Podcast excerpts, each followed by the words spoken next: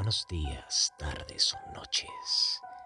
Bienvenidos a tu podcast de terror, Los Cuentos de la Oscuridad, donde encontrarás los mejores cuentos disponibles para tus oídos. Escúchalos antes de dormir, si te atreves.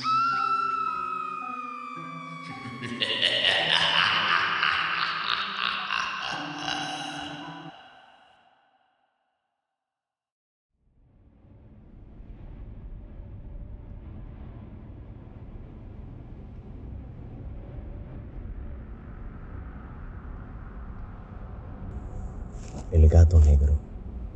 Edgar Allan Poe. No espero ni pido que se me cree el muy salvaje y no obstante muy doméstico relato que estoy a punto de escribir. Luego habría de estar ciertamente si esperara tal cosa, cuando los mismos sentidos míos rechazan la propia evidencia. Mas ni estoy loco, ni mucho menos soñando. Mañana moriré. Hoy quisiera descargar mi alma. Mi propósito inmediato es exponer ante el mundo con sencillez y brevedad, sin comentarios, una serie de hechos puramente domésticos que por sus consecuencias me han horrorizado, me han torturado, me han destruido. Sin embargo, no intentaré interpretarlos. Aunque a mí solo me han concenado el terror, a otros más que terribles les parecerán barrocos. Quizás más adelante se encuentre alguna inteligencia que reduzca mi fantasma al ordinario alguna inteligencia más serena, más lógica, menos excitable que la mía, percibirá en las circunstancias que yo narro con pasmo tan solo una sucesión ordinaria de causas y efectos muy naturales. Desde la infancia me caractericé por lo dócil y humanitario de mi modo de ser. La ternura de mi corazón era tan conspicua que se convertía en motivo de broma entre mis compañeros. Como se destacara mi amor a los animales, mis padres me los consintieron en gran número con ellos gastaba la mayor parte del tiempo y jamás me hallaba tan feliz como cuando los alimentaba o acariciaba. Esta peculiaridad de mi carácter fue creciendo al crecer yo, y al hacerme hombre derivé en ello una de mis primeras fuentes de placer. Quien haya disfrutado del cariño de un perro sagaz y fiel, no tengo que tomarme la molestia de explicarle la naturaleza o la intensidad del goce que de allí se deriva. Me casé joven y tuve la alegría de hallar en mi esposa una disposición no incompatible con la mía. Como observase ella mi inclinación por los animales domésticos, no perdía la ocasión de conseguirlos que fueran más amables. Teníamos pájaros, peces de colores, un perro fino, conejos, un miquito y un gato. Este último era un animal especialmente grande y hermoso, todo negro y de una sagacidad asombrosa. Cuando hablamos de su inteligencia, mi esposa, que en el fondo tenía algo más que un barniz de superstición, aludía a menudo a la antigua idea popular que hace de todos los gatos brujas disfrazadas. Claro que jamás lo decía en serio.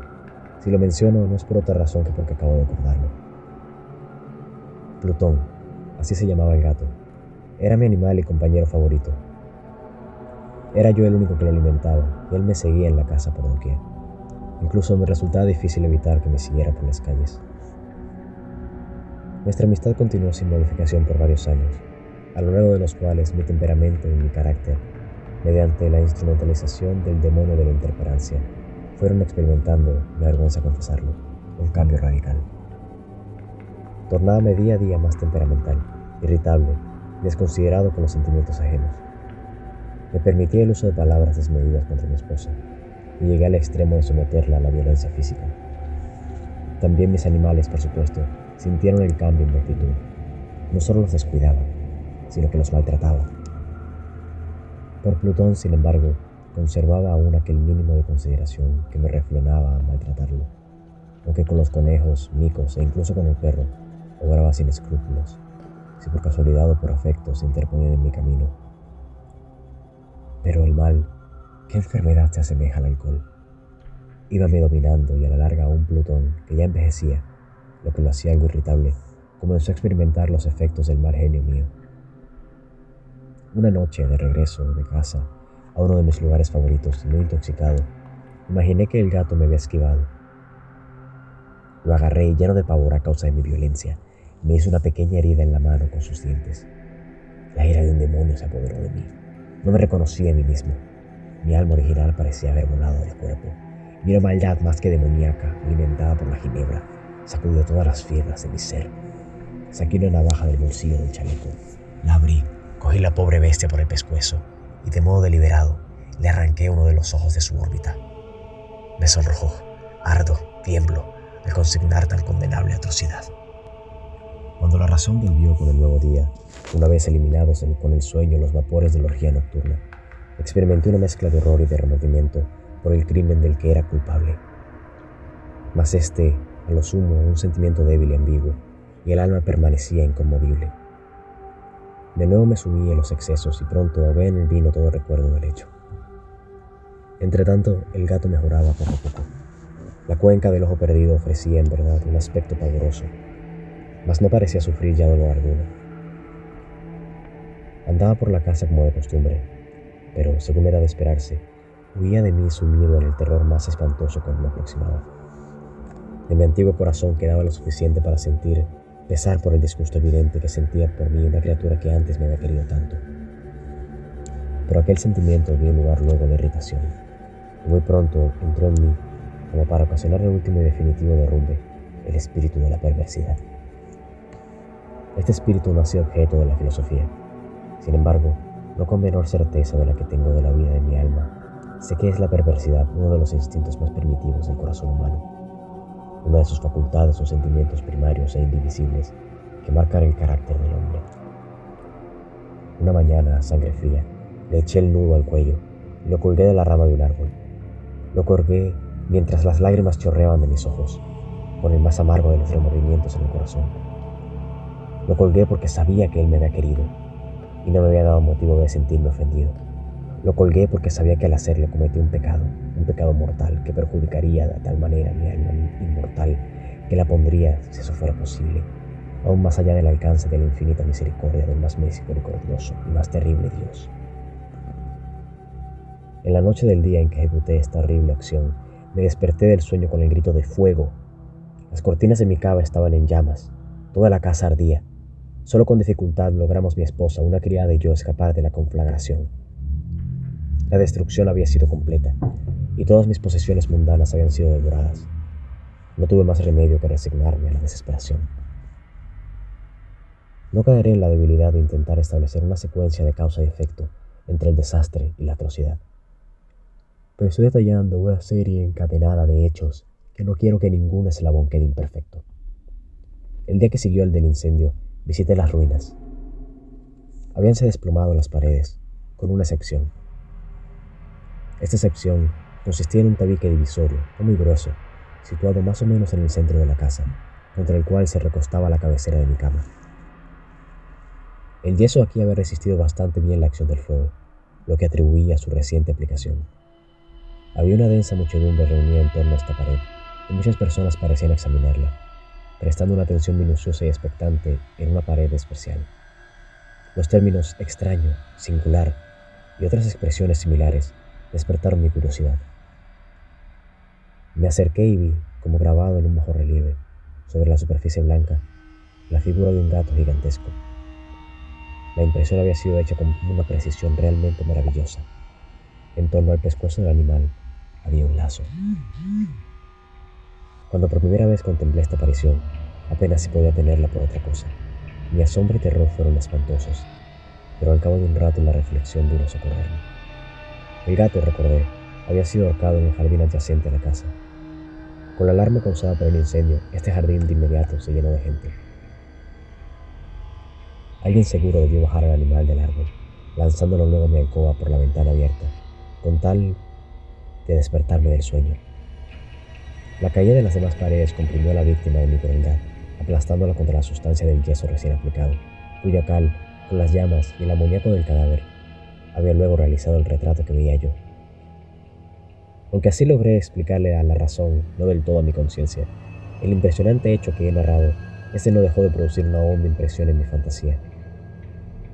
Durante muchos meses no logré librarme del fantasma del gato, y en este periodo regresaba a mi espíritu una especie de sentimiento que se asemejaba al remordimiento, sin serlo en realidad. Llegué hasta lamentar la pérdida del animal, y a buscar en los bajos lugares que ahora frecuentaba de manera habitual otro animal de la misma especie y de aspecto parecido que pudiera reemplazarlo. Una noche, sentado casi inconsciente en algún antro de perdición, Noté de repente un objeto negro que reposaba sobre la parte posterior de uno de los inmensos toneles de ginebra o ron que constituían el principal amoblamiento del lugar. Había estado mirando fijamente la tapa de este tonel varios minutos, y lo que en este momento me sorprendía era el hecho de que no me hubiese percatado con anterioridad del objeto que había allí encima. Me le acerqué y lo toqué con la mano. Era un gato negro, muy grande por cierto, tanto como Plutón, y muy parecido a él en todos los aspectos, salvo en uno. Plutón no tenía un solo pelo blanco en ninguna parte del cuerpo, pero ese tenía un mechón blanco enorme, aunque indefinido, que le cubría casi toda la región del pecho. Cuando lo toqué se levantó de inmediato, ronroneó de manera sonora, se frotó contra mi mano y pareció encantado de que me hubiera fijado en él. Era esta, precisamente, la criatura que yo andaba buscando. Al punto que ofrecí comprársela al dueño de casa, pero esta persona no tenía ningún título sobre él, nada sabía del animal y jamás lo había visto antes. Seguí acariciándolo y cuando fui a marcharme el animal manifestó la intención de acompañarme. Lo dejé hacerlo, agachándome de vez en cuando para acariciarlo en el camino. Al llegar a casa se domesticó de inmediato, convirtiéndose en uno de los favoritos de mi esposa. En cuanto a mí tocaba, Pronto percibí que, en contra de lo que yo esperaba, comenzó a surgir dentro de mí una gran repulsión. No sé cómo ni por qué, pero el evidente cariño que el animal sentía por mí más bien me disgustaba y fastidiaba. Poco a poco aquellos sentimientos de disgusto y fastidio se convirtieron en amargo odio. Procuraba evitar a la criatura, y un cierto sentido de vergüenza, unido al recuerdo de mi antiguo acto de crueldad, lograban impedir que lo maltratara físicamente.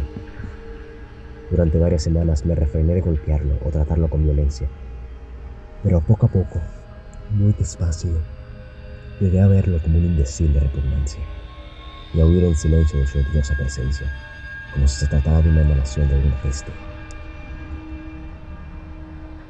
Lo que sin duda incrementó mi odio por el animal fue el descubrimiento hecho al día siguiente de su llegada a casa.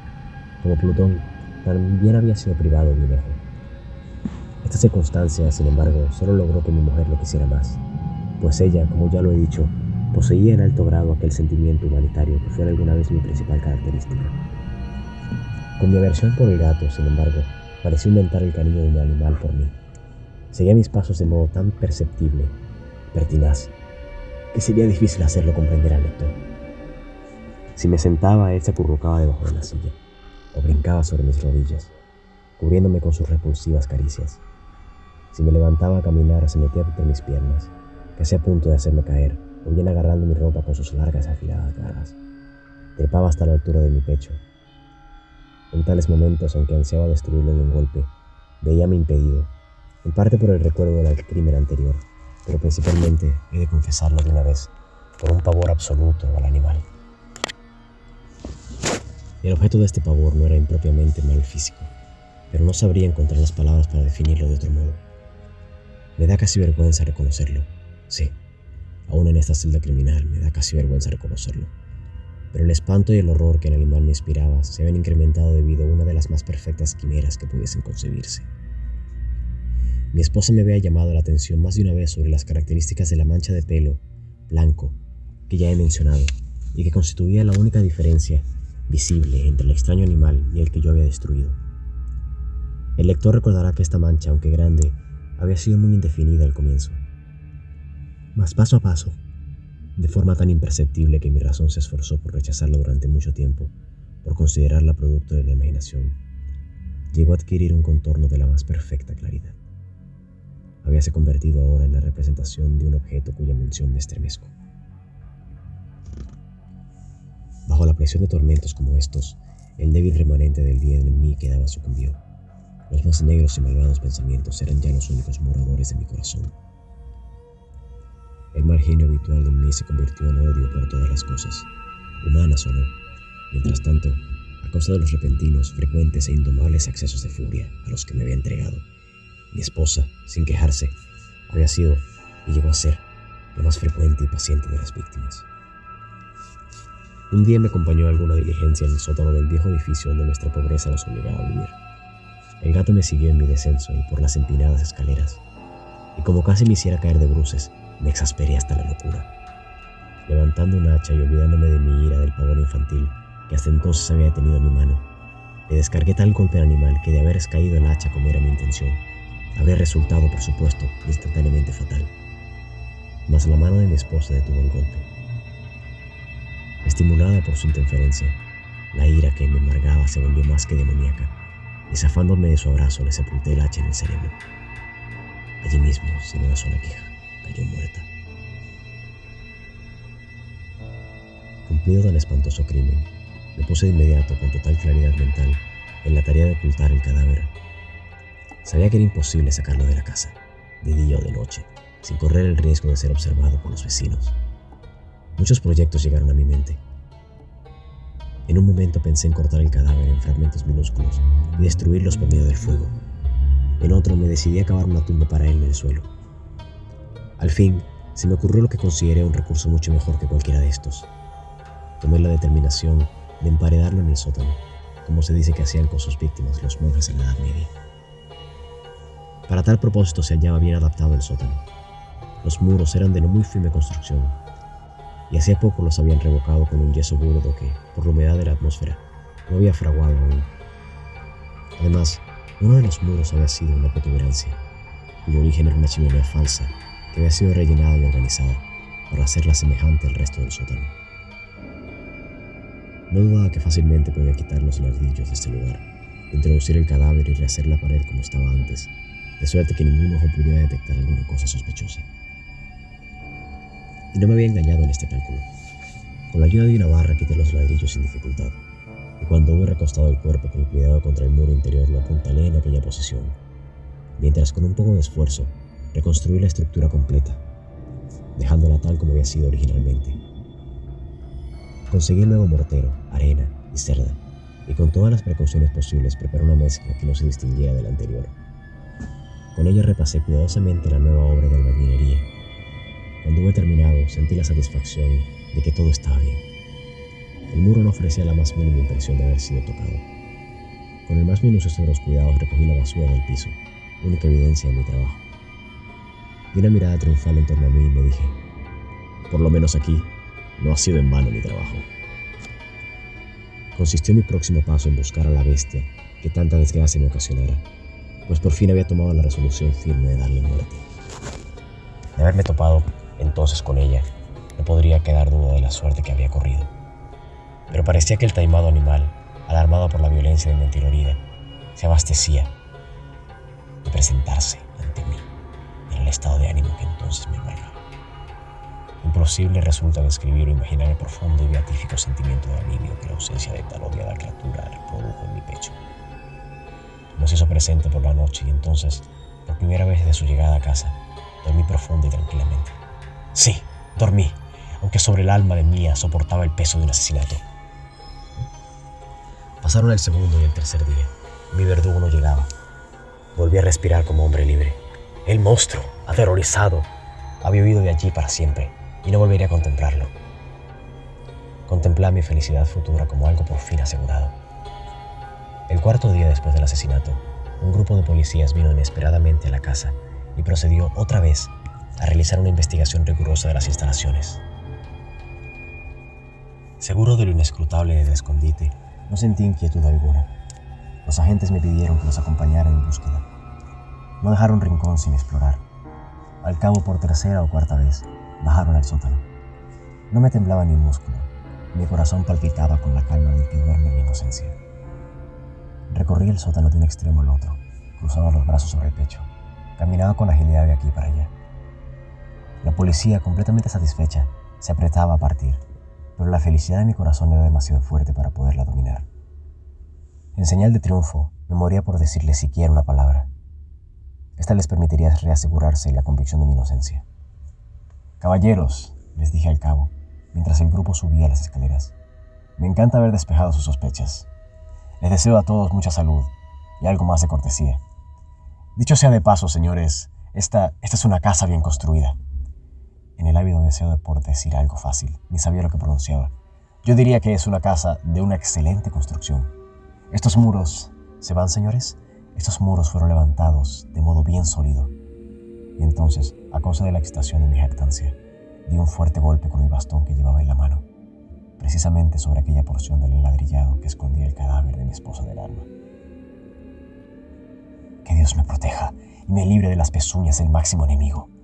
No se había acabado de hundir en el silencio de la reverberación de mis golpes cuando una voz me respondió desde la tumba, primero con un llanto apagado, entrecortado, como el sollozo de un niño, y luego creciendo veloz hasta convertirse en un solo grito, largo, alto, continuo, anómalo e inhumano, un aullido, un lamento plañidero, mitad de horror, mitad de triunfo, como solo podría haber nacido en el infierno, de las gargantas unidas de los condenados en su agonía y de los demonios, exultantes en la condenación. Locura sería hablar de mis propios pensamientos. Desmayado me arrastré tan valiente hasta la pared de enfrente. En un primer momento, el grupo de la escalera quedó inmóvil, debido a su excesivo terror y pasmo. En el siguiente, una docena de fuertes brazos trabajaban en el muro, que cayó entero. El cadáver, ya muy descompuesto y cubierto de coágulos, se erguía ante los ojos de los espectadores. Sobre su cabeza, con la roja boca abierta y un solitario ojo de fuego, se sentaba la espantosa bestia cuya astucia me había inducido al asesinato y cuya voz delatora me había enterrado al verdugo. Había emparedado al monstruo en la tumba.